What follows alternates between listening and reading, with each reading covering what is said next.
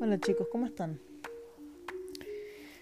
Eh, yo hoy les vengo a hablar del mismo caso de ayer, pero esta vez desde otro lado. Ayer te expuse a los responsables de la muerte de Antonia, a los responsables de futuras violaciones y muertes o suicidios, pero hoy te la vengo a contar desde otro lado. Hoy te voy a hablar un poco de Antonia. Quizás haya mucha gente que la conozca. Quizás es la primera vez que escuchas de ella, me estás escuchando desde otro país y no sabes quién es y no sabes por qué te estoy hablando de ella. Antonia es una chica que se suicidó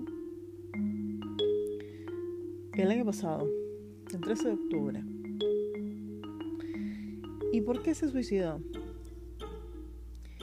Porque un tipo le pareció gracioso, le pareció de una inteligencia superior violarla. Y vos me dirás, bueno, en Latinoamérica es bastante común que pasen estas cosas. Es bastante común que violen mujeres. Es bastante común que maten mujeres. El tema es que cuando te parece común algo así, cuando estamos enfrente de un problema mucho más grave que el acto mismo de la violación. ¿Por qué te hablo de esto? Porque Antonia, lo que dicen los medios, es que era una chica muy querida, que era muy buena en la escuela, en, en, en su universidad, que los padres la amaban.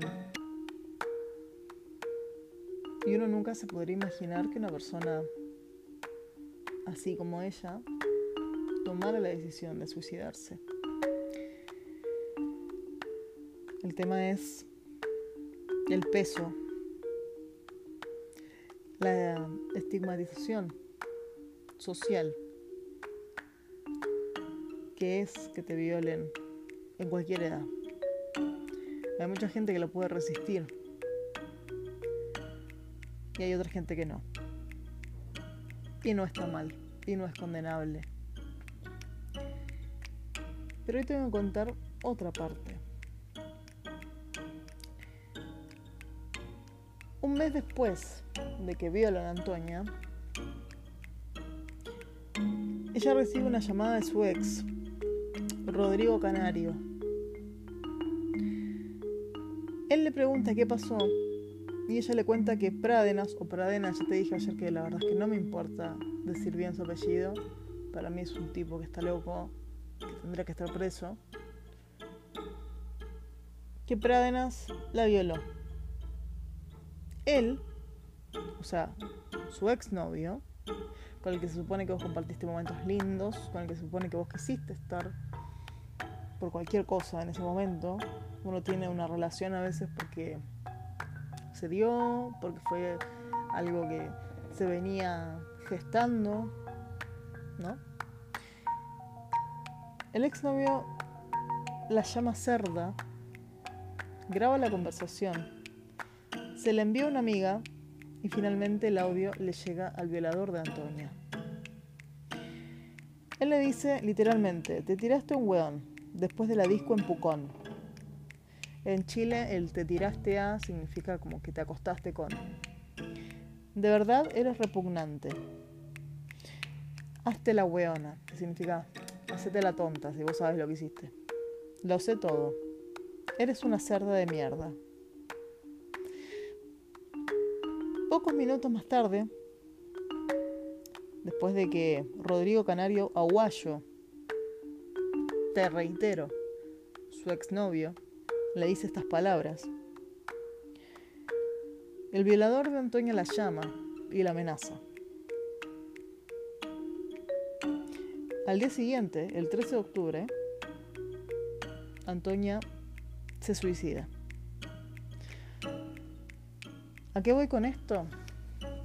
No solamente está mal, no, no es que esté mal, es aberrante el hecho de que una persona decida sobre tu cuerpo. Y decida hacerte lo que quiera, porque quiere, porque cree que tiene un derecho sobre vos que ni vos conocés. Sino que además hay gente como Rodrigo Canario Guayo que en vez de apoyar a su exnovia, no importa en la situación que hayan terminado, todavía le mete más, más mierda encima, más cosas, más hacerla sentir culpable, mal. Ella ya se sentía mal, no era necesario que viniera un tipo a terminar de coronarle todo lo que le pasó con esas palabras. Porque la decisión de ella de, irse de este plano fue un desencadenante de varias cosas. La presión, el sentirse ultrajada y encima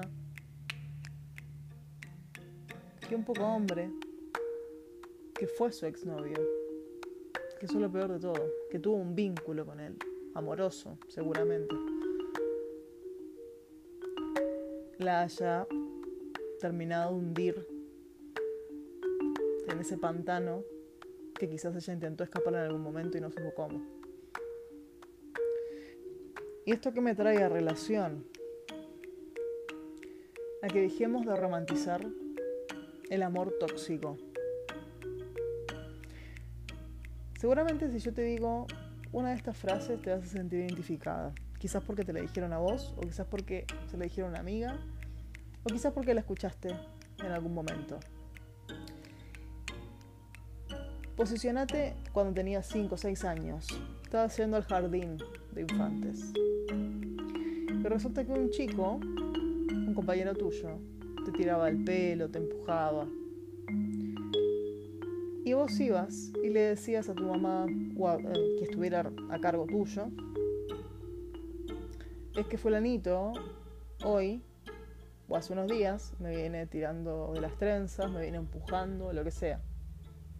Quizás la frase que hayas escuchado a esto fue, lo hace porque gusta de vos, lo hace porque te quiere, y eso, además de ser una falacia, además de ser una mentira más grande que una casa, viene fundado con lo que va a pasar después en la vida de una persona.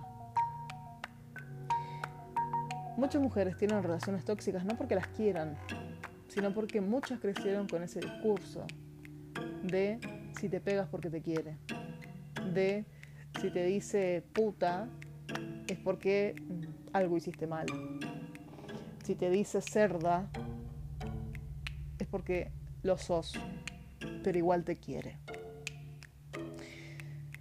No hay nada más alejado de la realidad. Porque esos chicos que a los 5 o 6 años te tiraban del pelo, a los 15, 16, te van a intentar matar o te van a intentar meter una mano en el culo o donde se les cante, porque está bien, el pibe está explorando, pero no tiene mejor idea que explorar en tu cuerpo, en lo que es propio tuyo.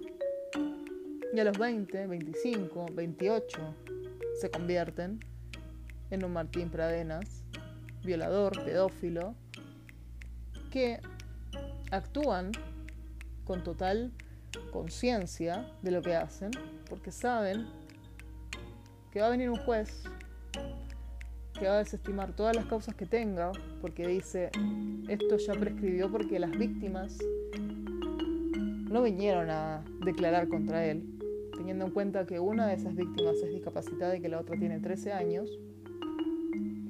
Y vamos a darle una presión domiciliaria o, en los peores casos, vamos a dar nulas todas las declaraciones contra el acusado, iba a quedar absuelto de culpa y cargo.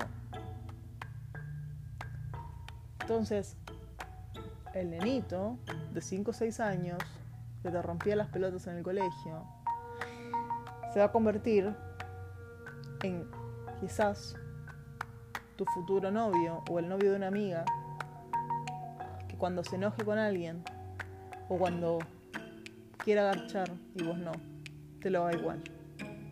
Y te comento, eso también es una violación. Cuando uno dice no es no, es porque es no. Porque para una relación sexual los dos tenemos que estar calientes, los dos tenemos que tener ganas de coger, no uno solo. Porque si vos crees que porque vos tenés ganas, yo tengo que tener las mismas ganas, bueno, entonces leíste una parte del libro que a mí no me llegó. Dejemos de decirles a nuestras hijas, a nuestros hijos, que si una persona o si una chica o chico de su edad le hacen esas cosas, es porque los quieren. Eso es mentira. Y vos lo sabes, porque lo viviste. Y si no lo viviste de cerca, lo vivió una amiga, una hermana, una prima, tu mamá. El hecho de que una persona atente contra vos está bastante lejos de amarte, de cuidarte y de merecerte. Y como ya te dije los nombres, hasta donde yo sabía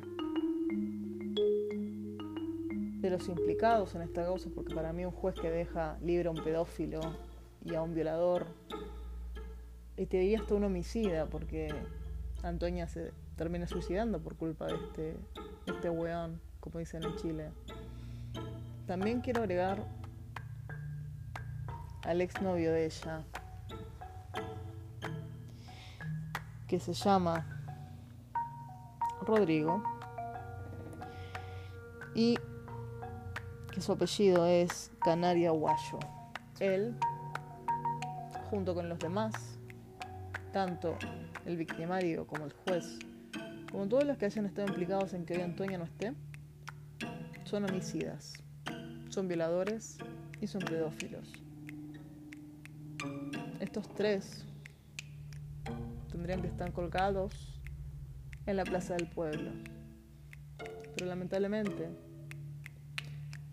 el que viola, el que mata, el que roba, tiene más derechos que la persona que intenta hacer todo bien en la vida. Espero que no nos olvidemos de ninguna de nosotras. Espero que si algún día desaparecemos, sea porque nosotros queremos desaparecer y no porque alguien hizo que desapareciéramos. Soy argentina. Fui una de las primeras que cuando se enteró que se iba a hacer la marcha de una menos, en 2015 fui. Y fui con amigas que la estaban pasando mal. Y fui por mí, que también la estaba pasando mal. Y fui por mi vieja, que tuvo daño psicológico durante todo su matrimonio. Y fui por todas las que habían matado. A mí no me la pueden contar.